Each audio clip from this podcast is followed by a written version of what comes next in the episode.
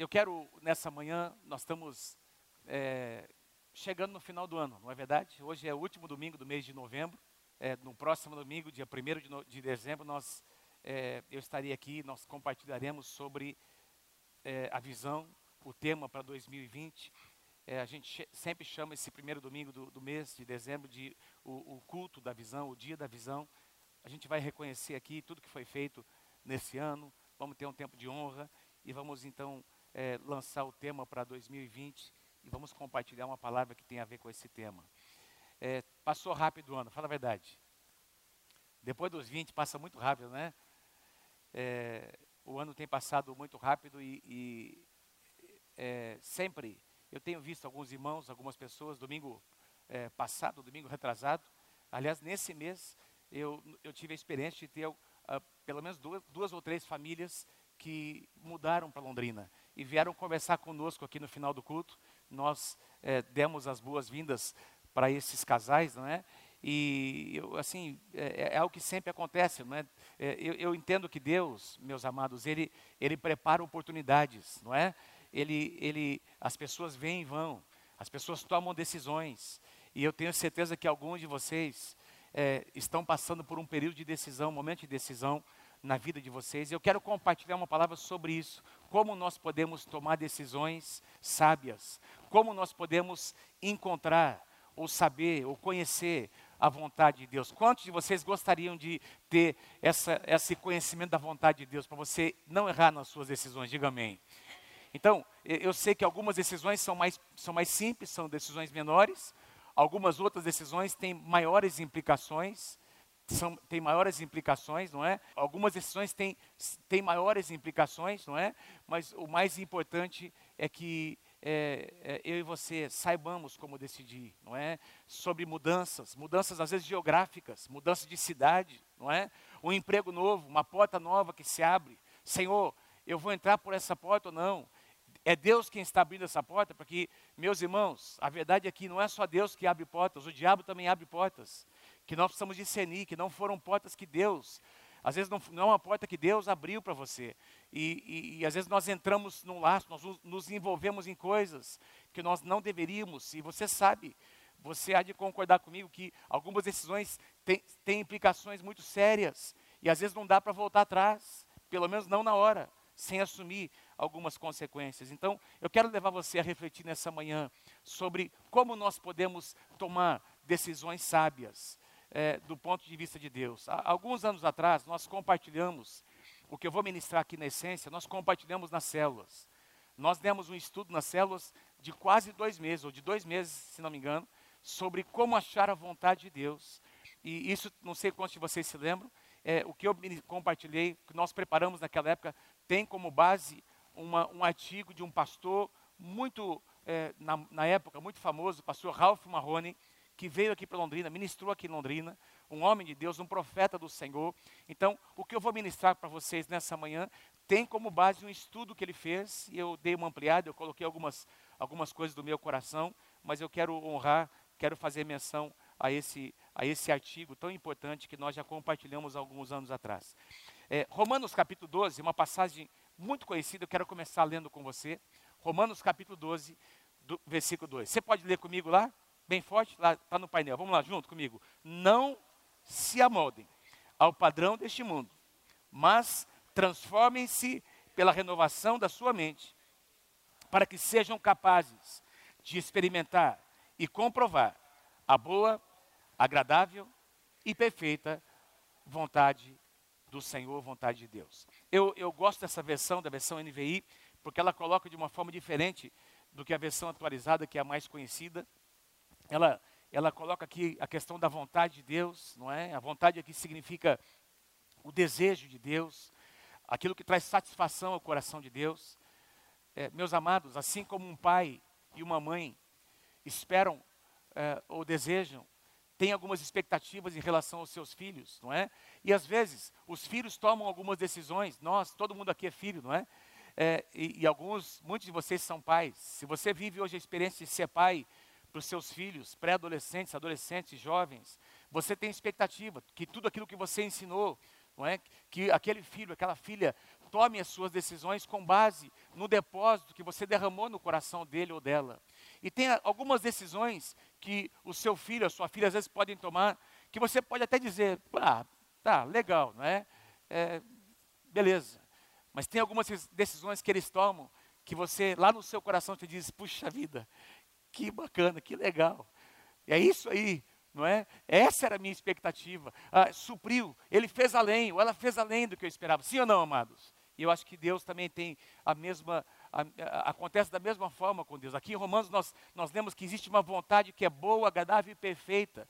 E eu gosto da expressão aqui é, é, que, que o apóstolo Paulo coloca é na, na versão NVI, para experimentar e comprovar. Diga-se comigo, experimentar e comprovar.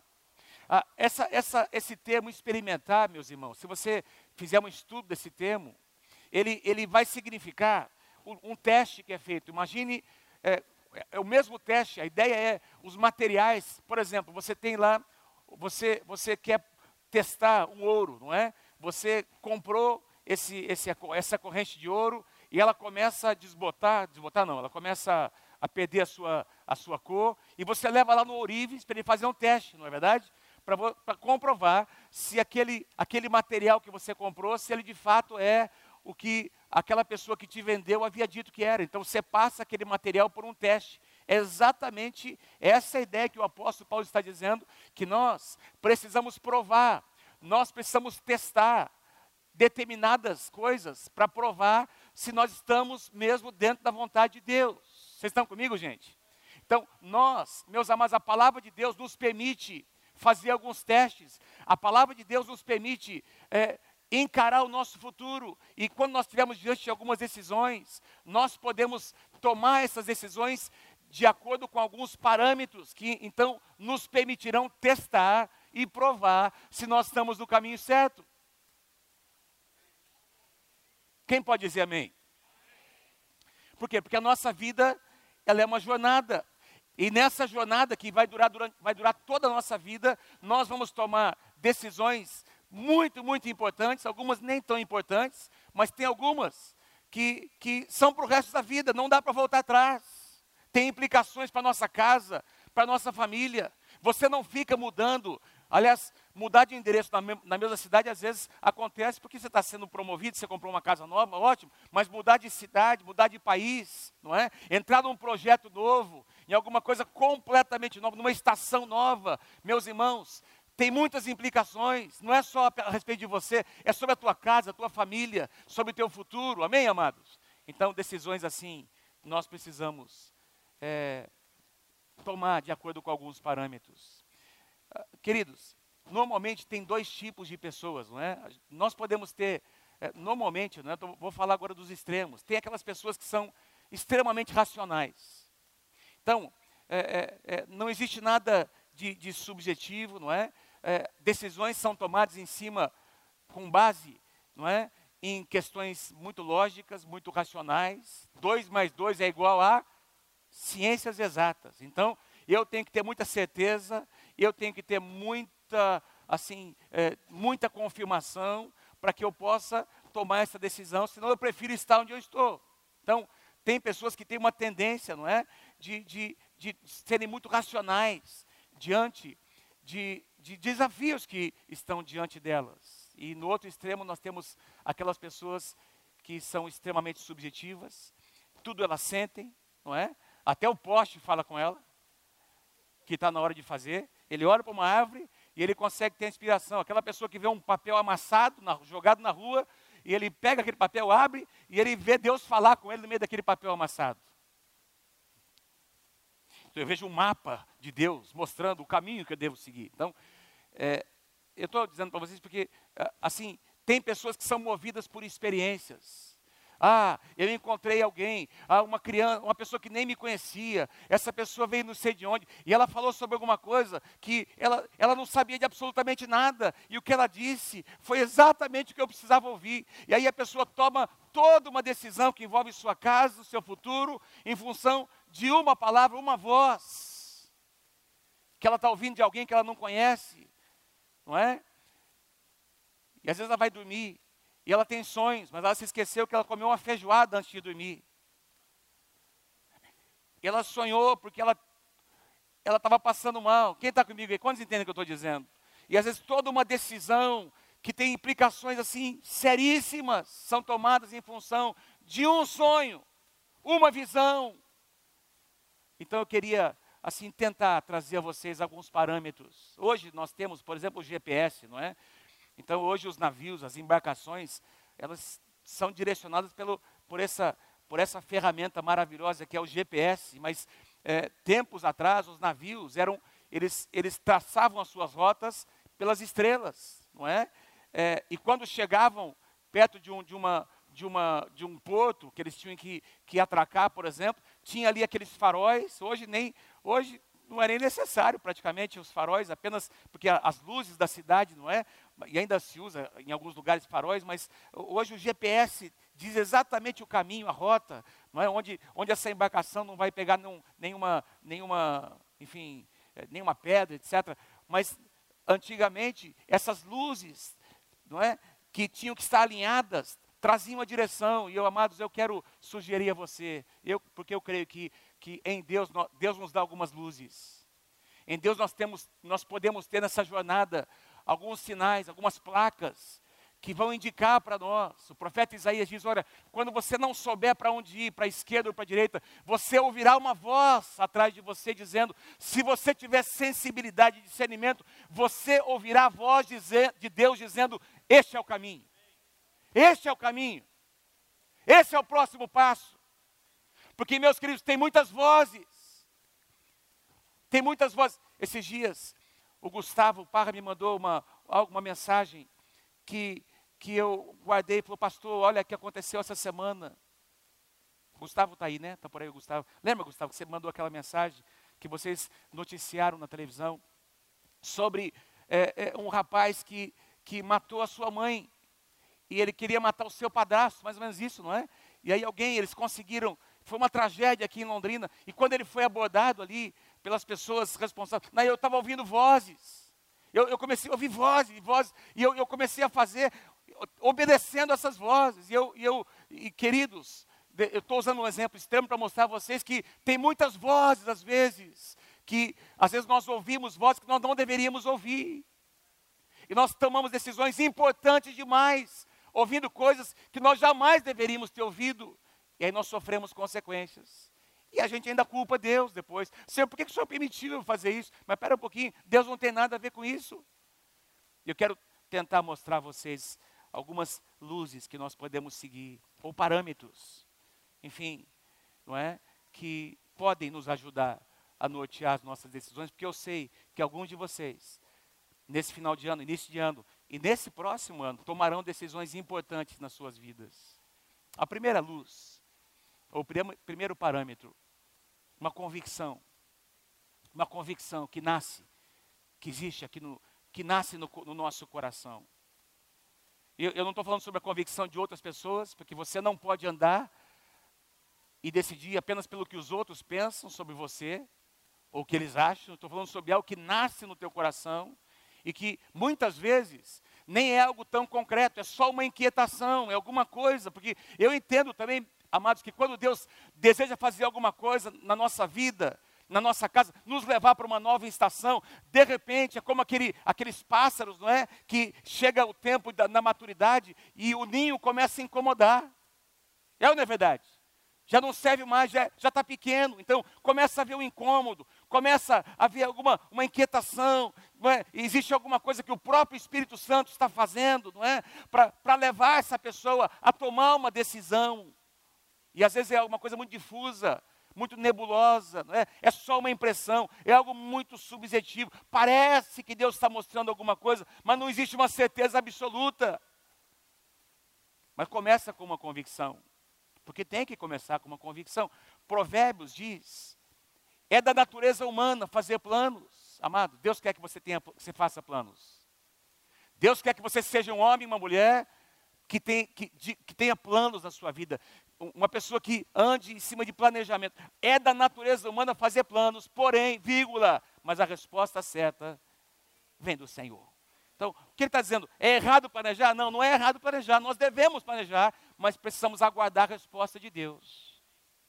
Então, alguma coisa começa a nascer no, no seu coração, você conversa com a sua esposa, com as pessoas que você ama, você vai para a oração, e você começa a sonhar e planejar. São coisas subjetivas.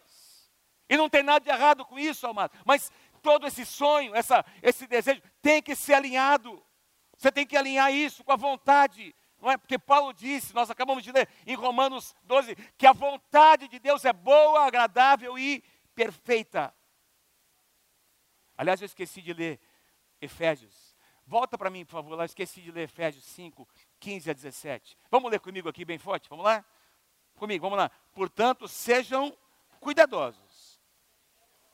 Ou seja, sejam cuidadosos no seu estilo de vida. Vamos continuar juntos. Não vivam como insensatos, mas como sábios. Aproveitem ao máximo todas as oportunidades nesses dias maus.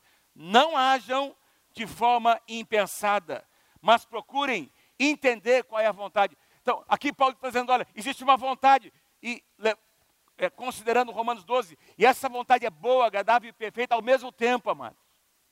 A vontade de Deus para mim, para você, ela é perfeita. E aí a nossa parte é procurar entender. Paulo responde dizendo que nós devemos procurar entender qual é essa vontade, porque às vezes parece abstrato demais, às vezes parece nebuloso, parece não dá para a gente entender todas as coisas e começa com uma convicção. Vamos voltar lá, uma convicção interna, uma convicção lá no fundo do nosso coração. O salmista declara no Salmo 37, Davi declara: agrada-te do Senhor, agrada-te do Senhor e Ele satisfará os desejos do teu coração. Mas tem um desejo, tem uma convicção, tem alguma coisa que começou a nascer que eu não estou entendendo. Então, Ele está dizendo: olha, agrade do Senhor, tem desejo no teu coração, entrega o teu caminho, entrega os teus planos que você fez, que você está pensando, confia nele, confia em Deus, porque Ele vai fazer, Ele vai completar a obra. Quem pode dizer amém? Agradar-se entregar-se e confiar. Diga comigo assim: agradar-se, entregar-se e confiar. Só vocês, vamos lá. Agradar-se, entregar-se, confiar. Isso tem a ver com esse tempo de espera. Tempo de espera, tempo de maturação de uma visão. Tempo em que as nossas motivações são provadas tempo em que os nossos desejos são provados, até que haja confirmação, até que uma porta se abra. A segunda luz, ou segundo parâmetro, a palavra de Deus, as Escrituras. Quem aqui ama? Quantos vocês amam a palavra? Vou perguntar de novo: quem ama a palavra de Deus? Vou fazer uma segunda pergunta: o quanto você ama? Você leu a palavra essa semana? Você leu a palavra essa semana? Você tem a rotina de abrir a palavra, de ler, de meditar na palavra? Porque, meus queridos, qualquer plano, qualquer projeto, qualquer estação nova, qualquer sonho, tem que estar alinhado com a palavra. Tem desejos. O profeta Jeremias diz que o nosso coração é corrupto e nós podemos errar se nós seguimos muitas vezes só o nosso coração. Sim, no nosso tudo nasce, tudo acontece a partir do nosso coração, Porém, nós precisamos lembrar que nós temos uma alma caída e o nosso coração, ele é enganoso. Muitas vezes ele engana, nós temos sentimentos, nós temos percepções, sim ou não? Que são relativas, são parciais, às vezes são equivocadas, nós tiramos conclusões precipitadas. E aí, nós precisamos colocar esse sonho, esse projeto, esse negócio que está acontecendo no nosso coração, não é? Que a gente não está entendendo. Vamos submeter a palavra, vamos ler a palavra, vamos Vamos para a palavra com o coração aberto para permitir Deus falar nesse tempo de espera. E meus amados, Deus fala. Certa ocasião, Jesus declarou aos fariseus que estavam ali para tentar encontrar alguma coisa é, errada em Jesus, não é pegar ele numa, numa situação de contradição. E aí Jesus diz para eles: o erro de vocês está em não conhecerem nem as Escrituras e nem o poder de Deus. Vocês não conhecem nem a, nem a verdade, nem a palavra e nem o poder. E é por isso que tantas vezes Jesus dizia em espírito e em verdade. Em espírito tem a parte subjetiva do poder, do mover, mas tem a verdade. A verdade da palavra, que tem que ser o fundamento das nossas decisões, das nossas escolhas. Então você coloca o poder, o poder fala da experiência, como é importante, amados, nós experimentarmos o poder de Deus, mas você não ordena a tua vida pelas tuas experiências, você ordena a tua vida pela palavra de Deus, o que a palavra de Deus diz, você coloca a tua experiência e filtra pela palavra, e aí a decisão vem, a decisão sábia. Escrituras aqui é uma palavra grega que tem pode ter essa conotação de todo o conselho de Deus, ou uma passagem bíblica específica, para uma situação específica. Poder aqui é a palavra dunamis, é o poder em ação, é o mover de Deus. Então, queridos, pensando nas, no mesmo tipo de pessoa aqui, às vezes é mais, um é mais racional, o outro é mais emotivo, mais assim espiritual, subjetivo, não é? Tem gente que é extremamente do, é, não tem que tudo tem que estar tá, é, é, com base no conhecimento. Eu tenho que saber, eu tenho que conhecer. Não, essa pessoa é racional, não tem espaço para o mover de Deus. E aí, essa pessoa se torna extremamente crítica e não consegue ouvir, não consegue perceber. Do outro lado, nós temos só o mover, só o subjetivo, não é? E aí as pessoas entram em situações, ah, eu, gente, eu estou falando de coisas que, que acontecem, eu estou falando de coisas que, que têm acontecido com pastores. Não, eu, que vem para. E a gente fica sabendo dessas histórias. Não, é que, olha, eu, eu, eu, de repente Deus me mostrou que a minha esposa deveria ser a outra. Porque aquela outra irmã, ela sim tem uma identificação com o meu ministério, ela sim me entende, ela compreende. Então, tem esse pastor, esse líder, que abre mão de um casamento, e pessoas comuns que abrem mão de um casamento, não é? Porque, e ainda dizem que Deus está mostrando, que Deus está falando. Ah, pastor, eu, pastor, pastor Wagner, Deus falou comigo, olha, aquele rapaz não é convertido, mas pastora Fernanda, Deus falou comigo que eu vou namorar, vou casar, e depois que a gente casar, ele vai se converter. Eu creio no poder de Deus. Ué, mas espera um pouquinho, a palavra de Deus já diz que não é para a gente se colocar em julgo desigual. Converta o camarada primeiro, depois casa com ele. Você vai casar antes do cabra safado se converter? você vai perder o teu poder de barganha. Lá na frente ele vai dizer para você: você casou comigo porque você quis, você sabia como eu era. O azar é seu, vai ter que me aguentar agora. Sim ou não, pastor Wagner? É assim que funciona.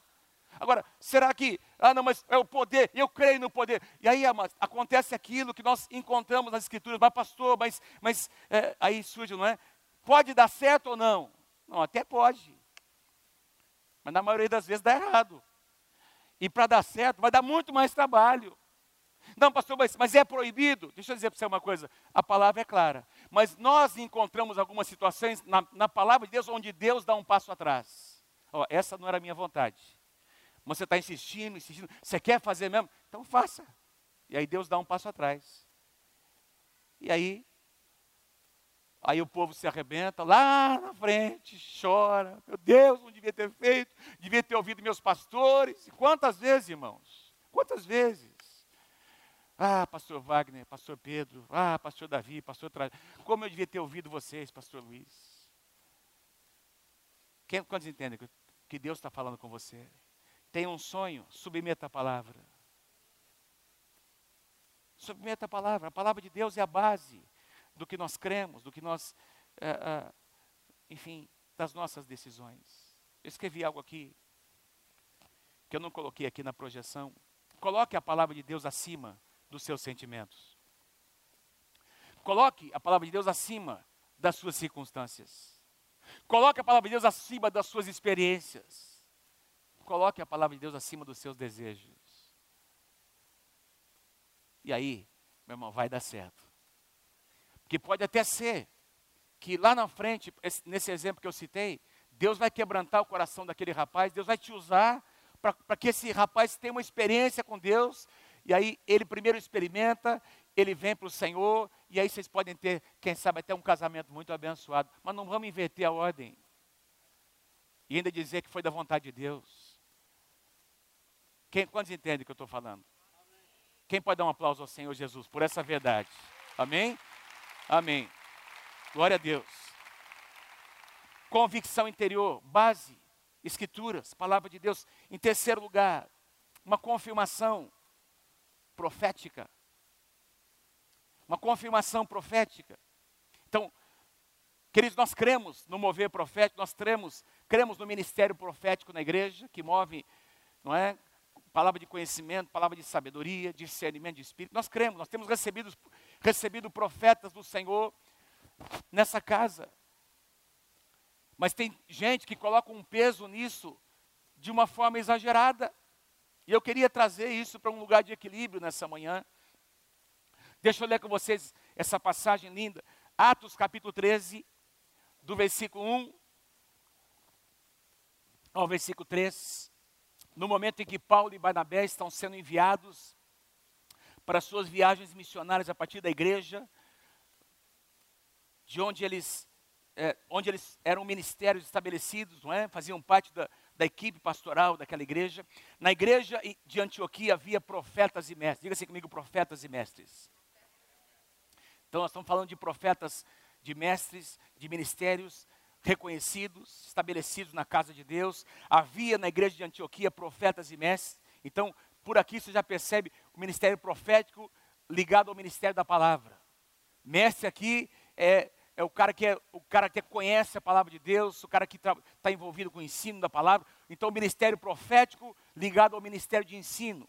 Enquanto adoravam o Senhor e jejuavam nesse ambiente, nessa atmosfera de uma igreja saudável, onde essas duas coisas estão acontecendo junto, disse o Espírito Santo: separem-me Barnabé e Saulo para a obra que eu os tenho chamado, eu já os tenho chamado. Lembra? Começa com uma convicção interior, ou seja, antes desse tempo de imposição de mãos, Deus já havia falado com Paulo e Barnabé. Deus já havia colocado no coração deles um chamado, uma convicção. Então, esse momento profético não aconteceu antes de Deus ter conversado, falado, trazido ao coração deles uma convicção: separem-me, Barnabé e Saulo, para a obra que eu os tenho chamado. E assim, depois de jejuar e orar, impuseram-lhe as mãos e os enviaram. Os enviaram. Então a gente consegue perceber nesse contexto, meus queridos, que, que Paulo e Barnabé foram ungidos e, e houve profecias sobre eles apenas para confirmar algo que Deus já havia falado. Quem está comigo, diga amém. Diga assim comigo, para confirmar. Sabe por que esse conceito é importante, meus irmãos? Porque tem gente, dentro de, tem crente procurando profeta e profetiza, do mesmo jeito que procurava um adivinho antes de se converter.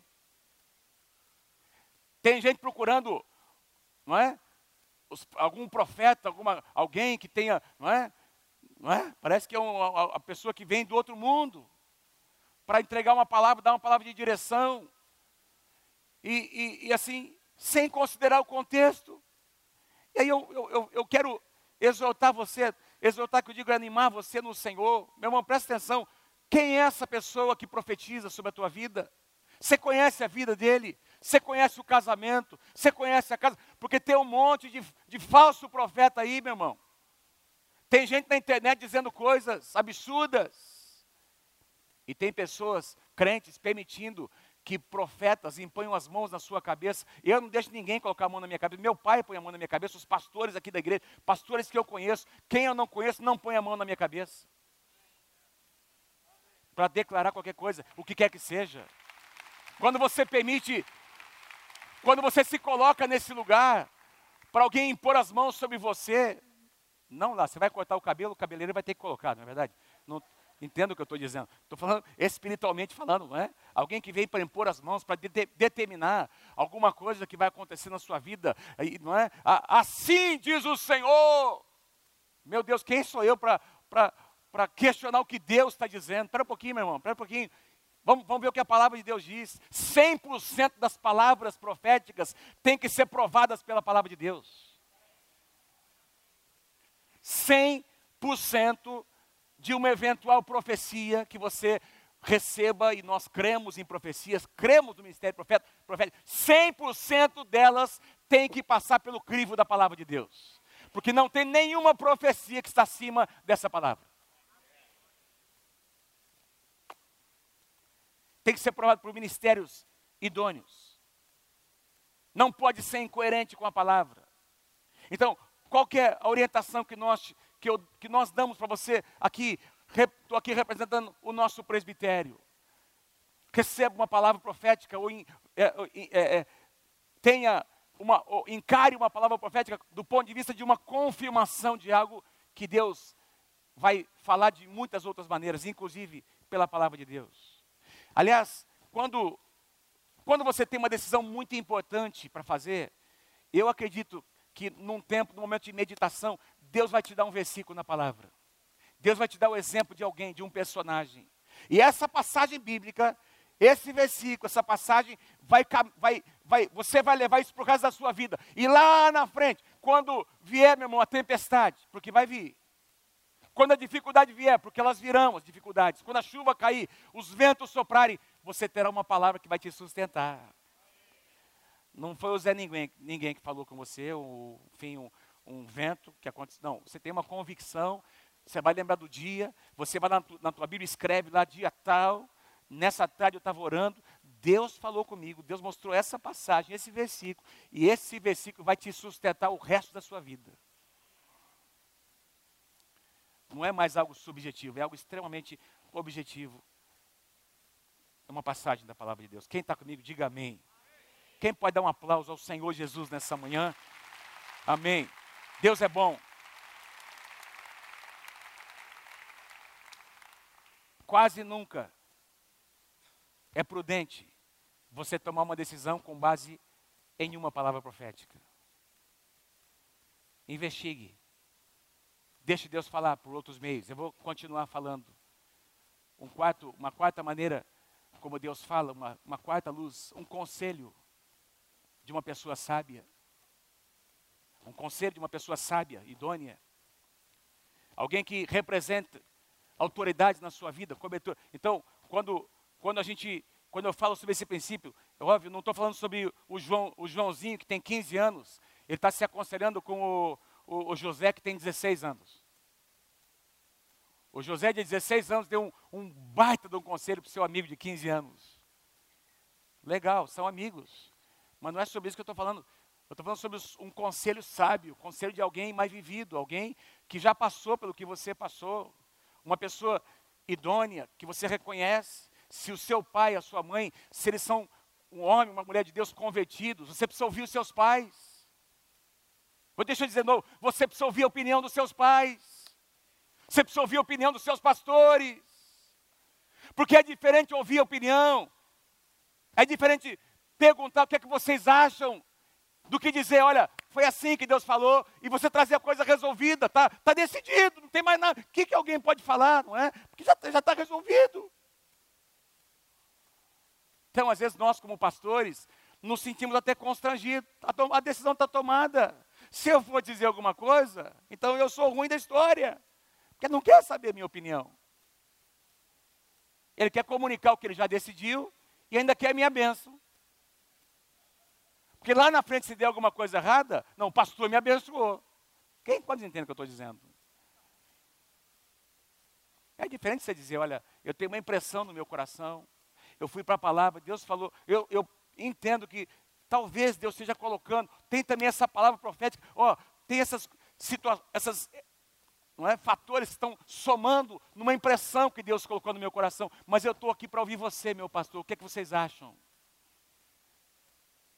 Qual a opinião de vocês a respeito disso? Porque aí, essa pessoa idônea, olha, olha o que diz em Provérbios, Provérbios capítulo 11, versículo 14: Não havendo sábia direção, cai o povo, ou o povo se corrompe, mas na multidão de conselheiros tem segurança. Tem segurança.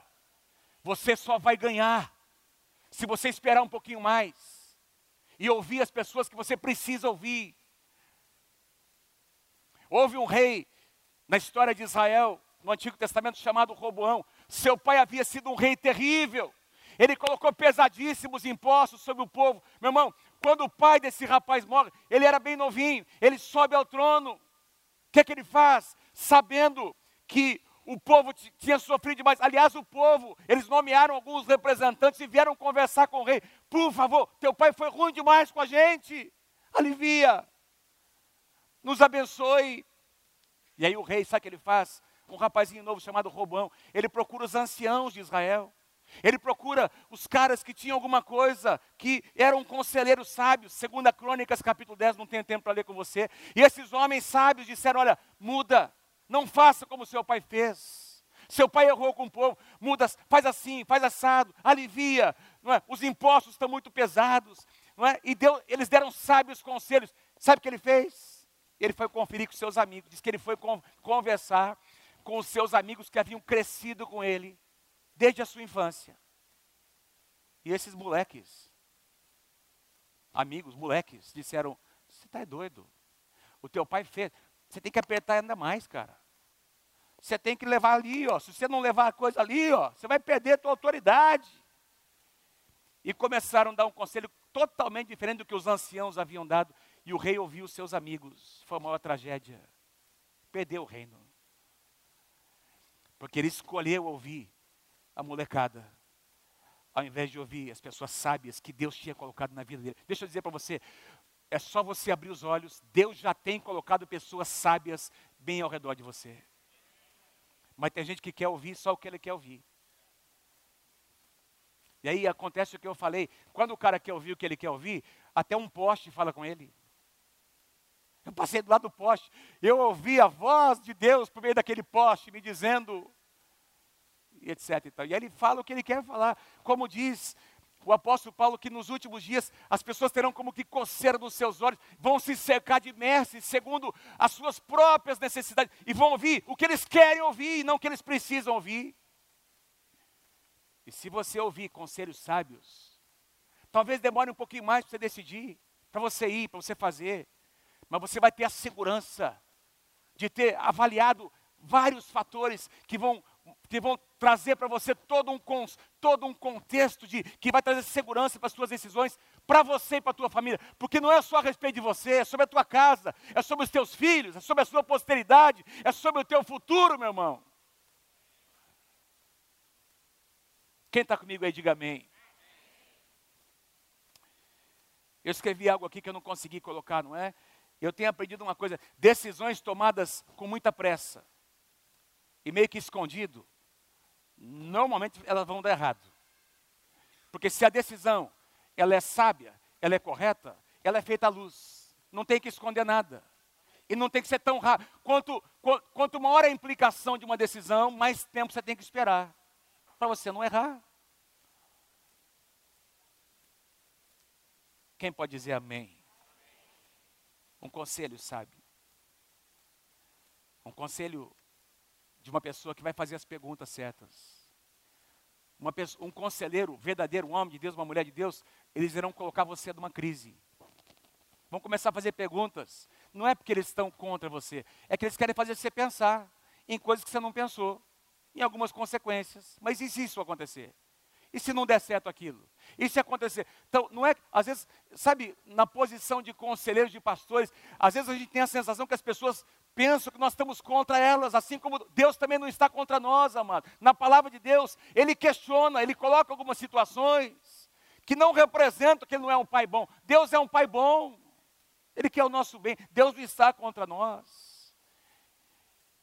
E, e aqueles que representam cobertura espiritual na tua vida não estão contra você, eles, é porque eles te amam, que eles vão fazer as perguntas que você precisa ouvir.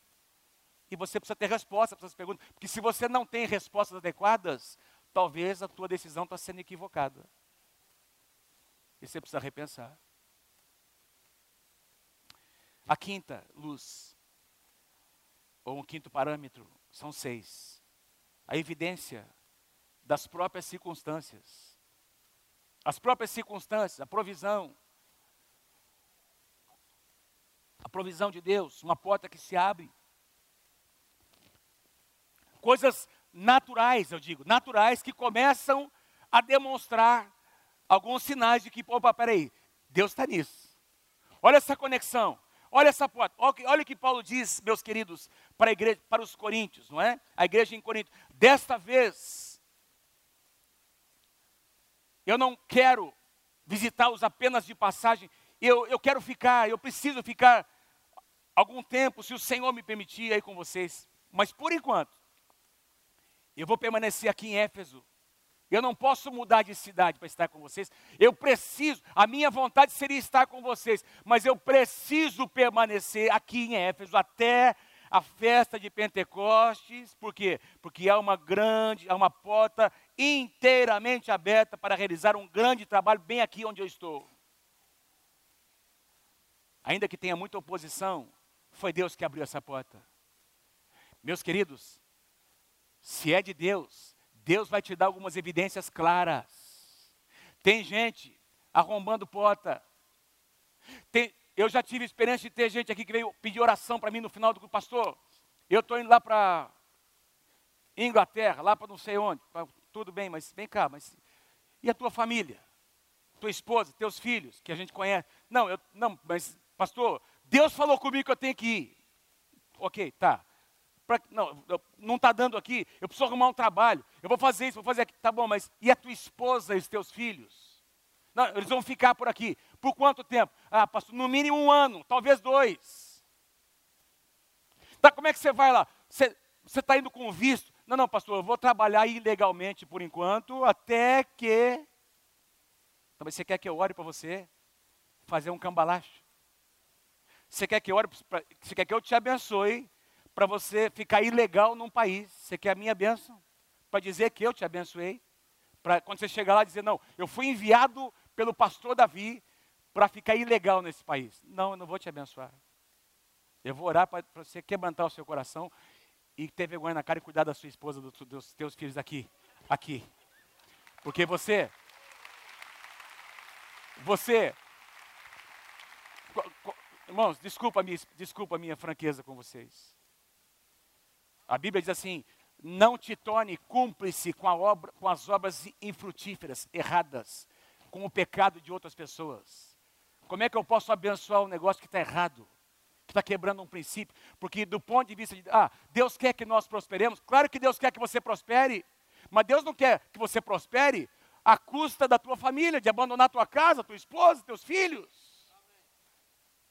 E acontece que nós temos presenciado, a mulher fica aqui, o homem fica lá, já está traindo a mulher lá, já não quer mais voltar. Circunstâncias.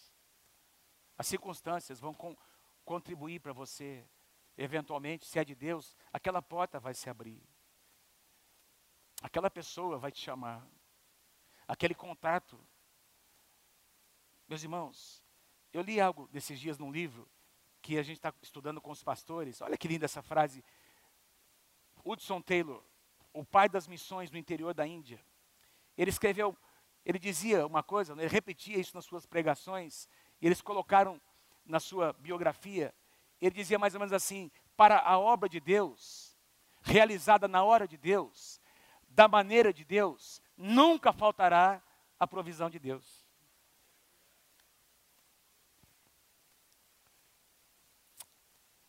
Eu creio nisso que os sinais acompanham aqueles que creem.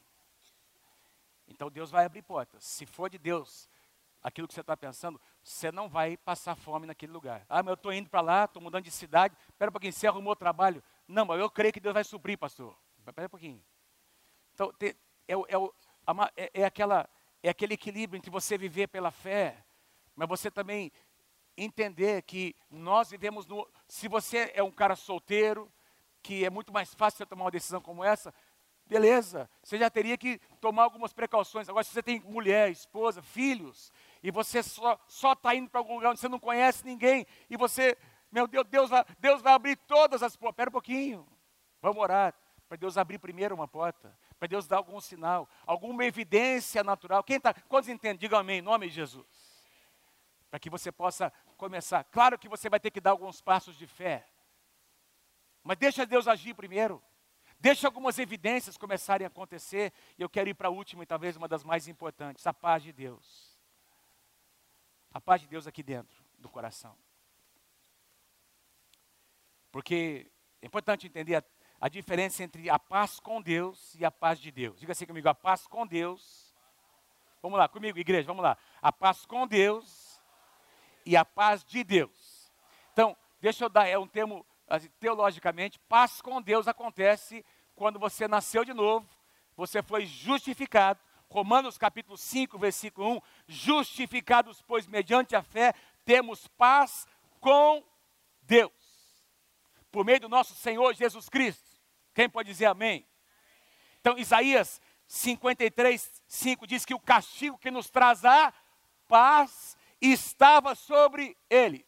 Pelas suas pisaduras nós fomos sarados. Não havia paz, havia inimizade, não é? E em Jesus, na cruz do Calvário, nós temos paz com Deus. Voltamos a ter conexão com Deus. Quem pode dizer amém?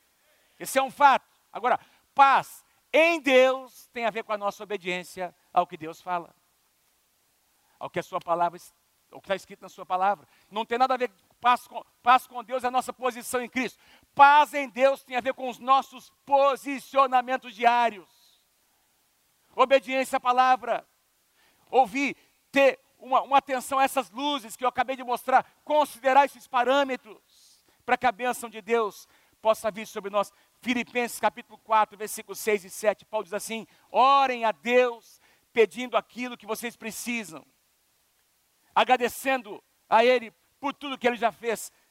Então, vocês experimentarão a paz de Deus.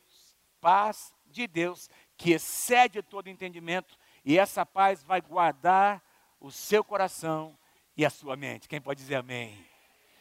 Meu irmão, é a coisa mais terrível que tem, que existe é você estar no lugar errado, na hora errada, com as pessoas erradas, não tem paz, você decidiu errado, você se precipitou, você achou que era, você foi da tua emoção, você ouviu as pessoas erradas, você ouviu não a profecia, você ouviu uma profetada e você fez um negócio que você não devia fazer, e aí tem a inquietação, as coisas não acontecem, não rompem, as portas não se abrem, por quê? Porque Deus não te deu aquela direção, foi uma decisão tua. Diz que a paz de Deus vai guardar o nosso coração. Como é que eu obtenho paz? Paulo está respondendo: orem a Deus, peçam o que vocês precisam. Ou seja, vai para a presença de Deus, derrama o seu coração, fica um tempo ali, espera, deixa Deus falar. Conversa com a sua esposa. Porque às vezes o cara quer, mas a mulher não quer. E o cara faz. Eu vou provar que eu sou homem. E não tem não tem concordância entre marido e esposa. Esse é um princípio para Deus agir no teu casamento, na tua família. Você tem que ter concordância como casal. Tem que conversar, tem que alinhar. E se Deus falou com você, homem de Deus, se Deus falou com você, espera Deus falar com a tua esposa, traga a sua esposa, ore, se Deus falou com você, mulher de Deus, mas não falou com seu marido ainda, ore por ele, converse com ele, espere o tempo de Deus, e quando houver confirmação, opa, já é um sinal de Deus. Porque enquanto não tiver acordo, não tem paz. Não tem paz no casamento. Quem pode dizer amém por isso? Não tem paz, tem inquietação, está tenso. Seja a paz de Cristo o árbitro em vosso coração. O árbitro, o juiz. Uau! Louvado seja o nome do Senhor. Sabe que na nossa vida, na nossa caminhada, irmãos, nós já recebemos até palavras, presta atenção, olha para mim aqui, até palavras proféticas que não trouxeram paz ao nosso coração. Estou falando palavras que nós recebemos de grandes homens de Deus. E você que é líder nessa casa, sabe que isso já aconteceu, de nós chamarmos gente que nós respeitamos para dizer, olha, espera um pouquinho, não tem paz no que você disse. Não tem, não, não, não foi legal. E porque esses profetas do Senhor que nós trazemos são homens de Deus e mulheres de Deus, eles vieram diante da liderança pedir perdão pelo que eles disseram. E até disseram: Nós estávamos equivocados, nós não conferimos com os pastores. Quantos entendem o que eu estou dizendo? Não tem paz, porque no final de tudo, se Deus estiver no teu projeto, vai ter paz no teu coração. Lá no fundo, até quando as dificuldades vierem, quando a tempestade, tem paz, tem base bíblica, tem conselho de alguém que você ouviu, tem um monte de coisa que aconteceu que traz base no teu coração para você ter paz mesmo no meio da tempestade. Mas quando você faz alguma coisa errada, pode estar tá tudo dando certo e não tem paz no coração, porque não era de Deus. Seja a paz de Cristo o hábito dentro do seu coração. Eu creio, meus irmãos, que tem gente aqui tomando decisões muito importantes na sua vida. E eu queria terminar agora. Podia falar um pouco mais, eu quero terminar agora porque eu quero orar com você. Eu quero te dar a oportunidade de você vir aqui na frente.